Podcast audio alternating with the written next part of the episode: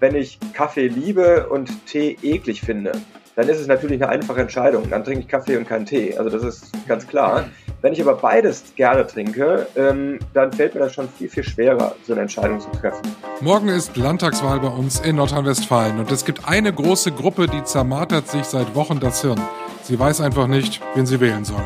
Welche Strategien mir helfen können und warum uns Entscheidungen überhaupt so schwer fallen, das ist heute Thema hier im Podcast. Bonn Aufwacher. News aus Bonn und der Region, NRW und dem Rest der Welt. Ich bin Michael Höhing. Hallo am Samstag. Schön, dass ihr dabei seid. In der Woche bekommt ihr an dieser Stelle ja immer die neuesten Infos aus NRW. Heute am Samstag, da nehmen wir uns ein bisschen mehr Zeit für ein Thema und das ist heute die Landtagswahl. Die ist ja morgen. Und egal wen ihr wählt, Hauptsache, ihr geht überhaupt wählen. Und falls ihr Anhänger oder Anhängerin einer bestimmten Politik seid, dann wisst ihr vermutlich auch schon, wo ihr morgen euer Kreuz machen werdet. Aber falls ihr zu denen gehört, die eher taktisch wählen, dann kommt jetzt hier der ultimative Guide. Martin Kessler aus der Meinungsressort der Rheinischen Post hat genau aufgeschrieben, was man in NRW wählen muss, um eine bestimmte Koalition zu unterstützen. Der Text ist natürlich zum Nachlesen auch nochmal bei uns in den Show Notes verlinkt. Ihr findet ihn aber auch unter rp-online.de-aufwacher. Hallo Martin. Hallo Michael. Erstmal grundsätzlich, bei der Landtagswahl, da hat man zwei Stimmen. Die Erststimme gibt man seinem Direktkandidaten im Wahlkreis, die Zweitstimme gibt man der Landesliste der Partei. Was sollte man taktisch dabei beachten? Ja, man muss das Wahlrecht kennen und ähm, das heißt, dass die Zweitstimme die entscheidende Stimme ist, also mit der wählt man die Partei, die man letztendlich auch in der Regierung haben will, der, mehr ein, der man eine Mehrheit im Landtag verschaffen will. Ähm, die Erststimme ist eine Persönlichkeitsstimme. Da kann man ein bisschen variieren, wenn einem die Kandidatin der Grünen besser gefällt als der Kandidat der FDP, ähm, dann kann man dann die Kandidatin der Grünen wählen. Wenn man aber eigentlich liberal wählen will, ähm, äh, dann kann man mit der Zweitstimme die FDP wählen und die Entscheidung, wer dann im Endeffekt im Parlament ist, von der Mehrheit her, die ist dann für die FDP getroffen ähm, und natürlich nicht für die Grünen. Das heißt, wenn ich beispielsweise in einem Wahlkreis wohne, in dem die Grünen beste Chancen auf das Direktmandat haben, ich aber meine Stimme einem Direktkandidaten der FDP gebe, dann ist die Stimme ziemlich verschenkt, oder? Das ist richtig. Schauen wir mal auf die politische Stimmung in NRW. Welche Koalitionen wären nach derzeitigen Umfragen nach der Landtagswahl überhaupt realistisch? Ja, es gibt ja mehrere Meinungsforschungsinstitute, die unterschiedliche Ergebnisse ähm, ermittelt haben. Ähm, man kann auf jeden Fall äh, sagen, dass es für Schwarz-Grün in allen Fällen derzeit reicht und auch für die Ampelkoalition, das ist die Koalition aus SPD, Grünen und FDP. Ganz knapp ähm, ist es für Rot-Grün. Das sehen also einige Meinungsumfragen, die nicht vorne. Ähm, es gibt eine Meinungsumfrage, die auch eine ganz knappe Mehrheit für Rot-Grün hat. Fast aussichtslos ist die Fortsetzung der bisherigen Koalition. Es gibt also in den letzten Monaten keine einzige Umfrage, die für diese Konstellation eine Mehrheit ergibt. Allerdings muss man auch sagen, es kann auch immer Überraschungen geben, oder? Ja, aber man sollte da nicht zu äh, ähm, euphorisch oder zu, zu überrascht sein, weil äh, ähm, die Umfragen mittlerweile schon sehr, sehr gut äh, das Ergebnis bestimmen können. In den letzten Wahlen waren, gab es so gut wie keine Überraschung. Ich erinnere an die Bundestagswahl, an die Wahl im Saarland oder in Schleswig-Holstein. Nehmen wir mal an, ich will eine schwarz-grüne Regierung im Düsseldorfer Landtag haben. Wen muss ich da wählen? Schwarz oder grün?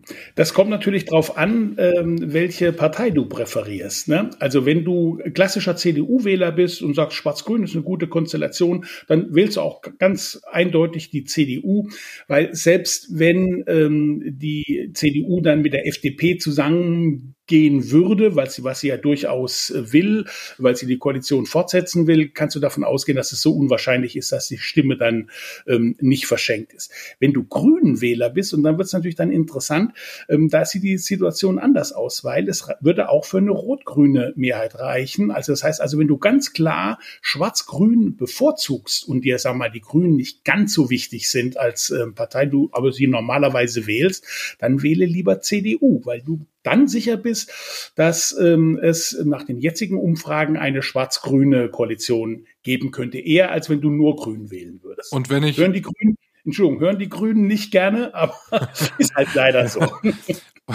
Und wenn ich schwarz-grün unbedingt verhindern will, was mache ich dann? Ja, dann ähm, darfst du eigentlich nicht die FDP wählen, weil deren Stimme aus dieser Sicht quasi verloren ist. Wir haben ja gesagt, so gut wie keine Chance für Schwarz-Gelb. Du musst dann die SPD wählen. Also wenn du, sag mal, Grünwähler bist und willst aber Schwarz-Grün auf jeden Fall verhindern, hast eine klare Präferenz für Rot-Grün, dann wähle die SPD. Schon verrückt. Wenn ich Schwarz-Grün verhindern will, sollte ich nicht die FDP wählen.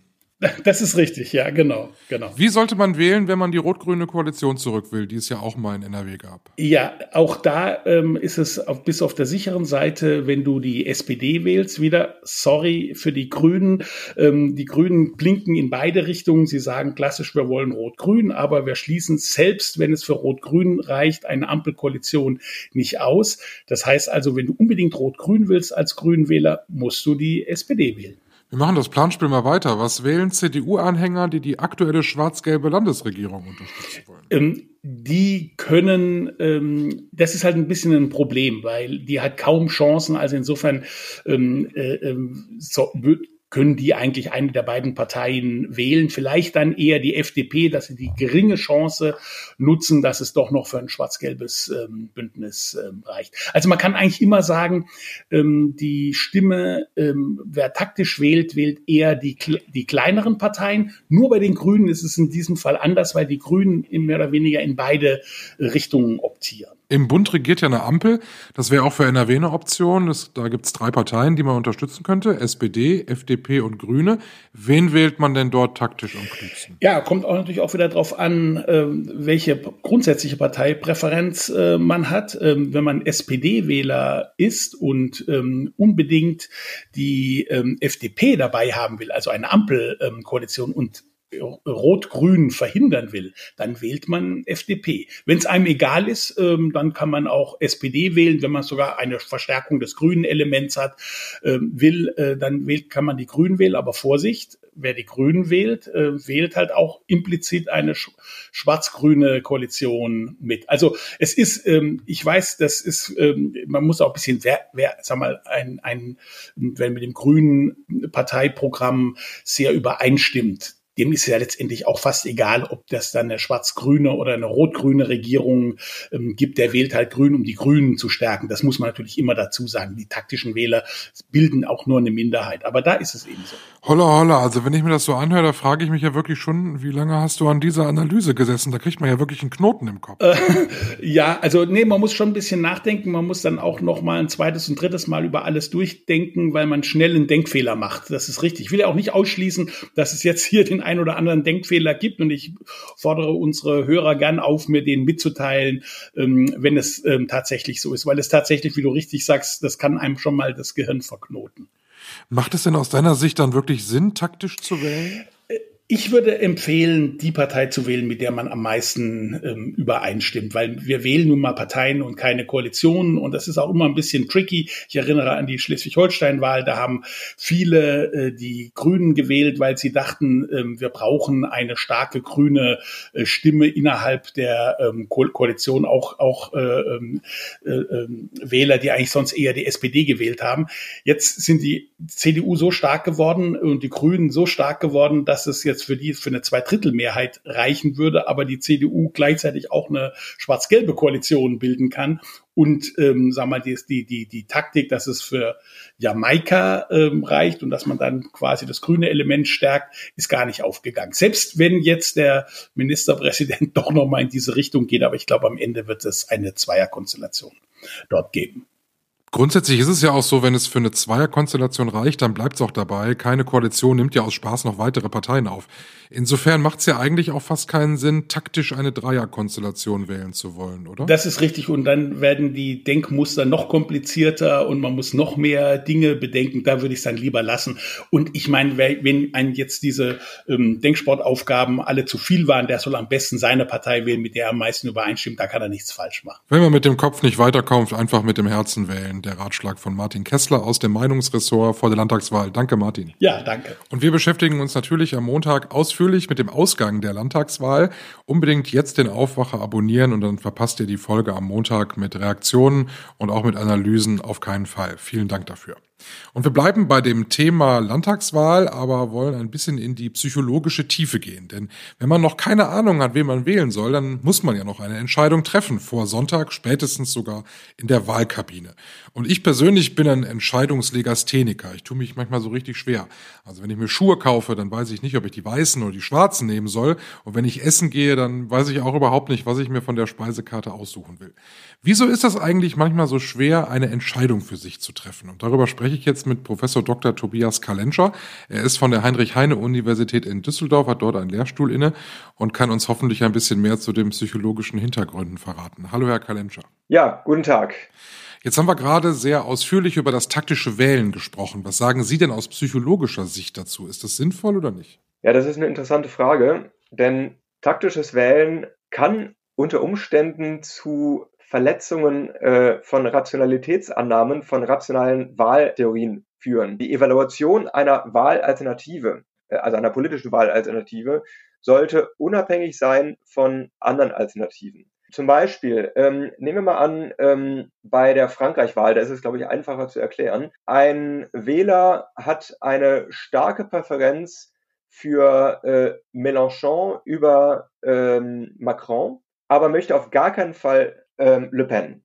Also das heißt, ich habe eine Rangordnung, die Wahl sollte also für Mélenchon abfallen. Es kann aber sein, dass äh, diese Person eine strategische Wahl trifft, äh, weil die Person glaubt, dass Mélenchon eh keine Chance hat und um Le Pen zu verhindern, würde ähm, der Macron gewählt werden.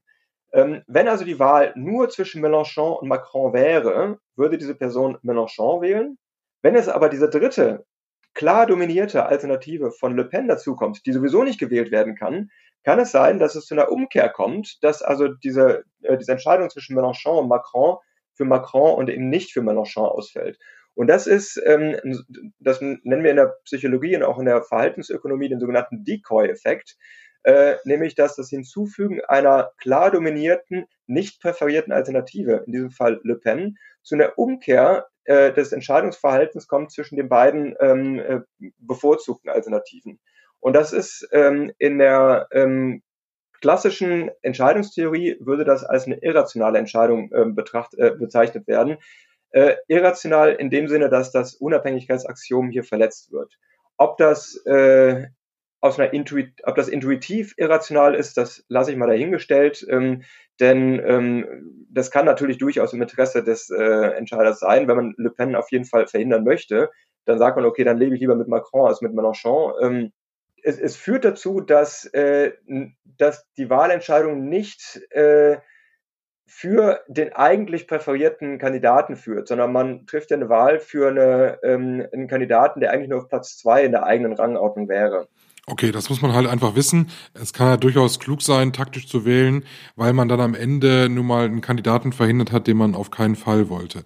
Also das äh, ist dann schon klar. Warum tun wir uns manchmal so schwer mit Entscheidungen?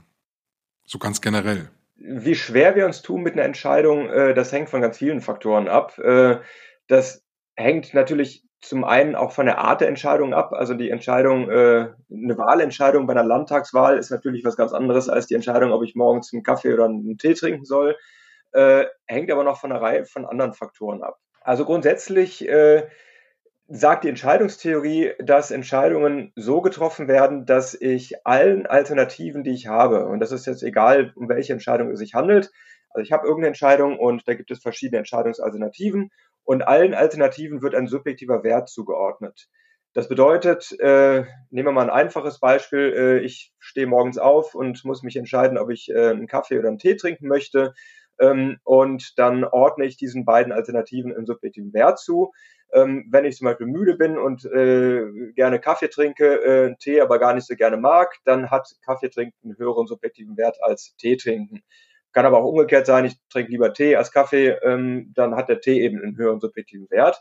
Jetzt ist die Frage, warum fällt es uns manchmal schwer, eine Entscheidung zu treffen und manchmal finden wir es einfach und warum finden manche Leute es schwerer, dieselben Entscheidungen zu treffen, die anderen Leuten einfacher fällt. Also nochmal, da gibt es verschiedene äh, Antworten drauf. Ähm, ich glaube, die naheliegendste Antwort ist, ähm, das sieht man auch, wenn man sich Reaktionszeiten anguckt im Experiment, äh, eine Entscheidung fällt uns dann leicht, wenn der Abstand der subjektiven Werte sehr groß ist. Wenn also eine Alternative sehr viel besser ist als die andere Alternative.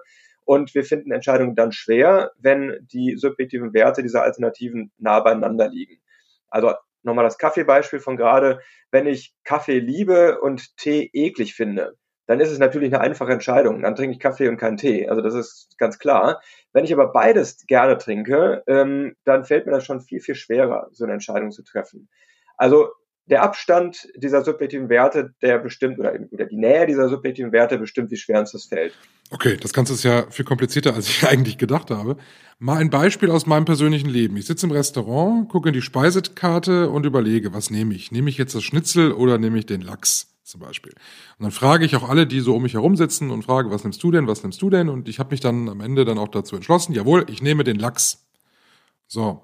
Und dann kommt die Kellnerin und fragt, was ich essen will und ich, ohne dass ich darüber nachdenke, sagt dann plötzlich, ich nehme das Schnitzel. Warum ist es so? Also ich hatte mich doch eigentlich vorher entschieden. Ja, ähm, also mir geht's ähnlich, muss ich dazu sagen. Äh, also es gibt einen klassischen Erklärungsansatz, der allerdings, muss ich dazu direkt sagen, äh, in der neurowissenschaftlichen Entscheidungsforschung ein kleines bisschen kritisch gesehen wird.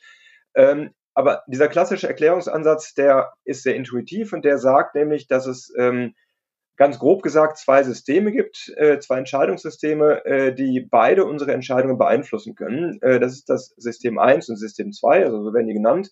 System 1 sind tatsächlich eher so Bauchentscheidungen. Ähm, das sind emotionale Entscheidungen, die man aus dem Affekt heraus tritt, äh, trifft, ähm, die durch äh, häufig unbewusste äh, Faktoren beeinflusst werden können, ähm, häufig aber, ähm, wie gesagt, einfach so die Emotionen widerspiegeln, die gerade in dem Entscheidungsmoment vorhanden ist. Also bei dem Essensbeispiel äh, ist es einfach, also da ist es in der Regel das, was ich einfach gerne esse. Ähm, das ist eben das, was ich dann auch als, als allererstes wähle. Äh, und da gibt es das System 2, das ist eher so ein deliberatives System, ähm, was äh, also wo so Kosten-Nutzen-Überlegungen, auch weitreichende Konsequenzen meiner Entscheidungen berücksichtigt werden. Ähm, also einfach so das drüber nachdenken eigentlich. Das ist damit gemeint mit diesem System 2. Und diese beiden Systeme, die stehen äh, in Konkurrenz zueinander. Und je nachdem, welches gewinnt, sozusagen, das beeinflusst die Entscheidung. Jetzt ist die Landtagswahl morgen und äh, man kann sich jetzt heute ja nochmal informieren und sich nochmal auch in die ganzen politischen Programme einlesen. Und dann hat man den Luxus, dass man noch eine Nacht drüber schlafen kann. Das sagt man ja auch immer, wenn man eine Entscheidung trifft. Ich schlafe da mal eine Nacht drüber. Ist da eigentlich was dran? Also bringt so eine Nachtschlaf tatsächlich nochmal was in der Entscheidungsfindung? Ja und nein. Ähm, also ja, weil in emotionaler Abstand ähm, hilft tatsächlich, vor allem äh, wenn es um Entscheidungen geht, wo ich möglicherweise aus dem Impuls heraus eine Entscheidung treffen könnte, wo das Risiko besteht, dass diese Entscheidung nicht eine Entscheidung ist, die im Einklang mit meinen Interessen ist. Aber es gibt ganz interessante, mittlerweile allerdings auch wieder etwas kontroverse Forschung, die sagt, dass besonders weitreichende Entscheidungen, also große Entscheidungen wie zum Beispiel ein Hauskauf, ähm, dass die Zufriedenheit mit der getroffenen Entscheidung häufig größer ist, wenn die Entscheidung schnell getroffen wurde und wenn nicht zu viel darüber nachgedacht wurde. Also das passt eigentlich wieder äh, nicht so ganz in das äh, hinein, in, die, in dieser Heuristik, dass man eine Nacht drüber schlafen sollte. Aber auch da, ähm, diese Forschung, die ist, äh, die war relativ einflussreich, aber es gibt auch wieder, also das ist ein kleines bisschen kontrovers geworden wieder mittlerweile. Ich bin erleichtert, dass Sie sich auch manchmal ein bisschen schwer tun, Entscheidungen zu treffen. Und vielen Dank, dass Sie heute im Aufwacher uns mehr zu den Hintergründen und der psychologischen Seite erzählt haben. Dankeschön, Professor Kalenscher von der Uni in Düsseldorf. Gerne. Ihr habt noch Zeit, bis morgen eine Entscheidung zu treffen, wen ihr wählen wollt. Der Valomat zum Beispiel ist ein gutes Instrument, sich da nochmal auch in die Themen ein bisschen einzulesen. Den Valomaten habe ich euch in den Show Notes noch einmal verlinkt. Ich wünsche euch ein ganz, ganz tolles Wochenende. Viel Spaß beim Wählen morgen. Und wenn ihr mögt, hören wir uns am Montag dann wieder, dann im Aufwacher mit den Analysen und Ergebnissen zur Landtagswahl in NRW. Ich bin Michael Höhing. Schönen Samstag. Tschüss. Mehr Nachrichten aus Bonn und der Region gibt's jederzeit beim Generalanzeiger. Schaut vorbei auf ga.de.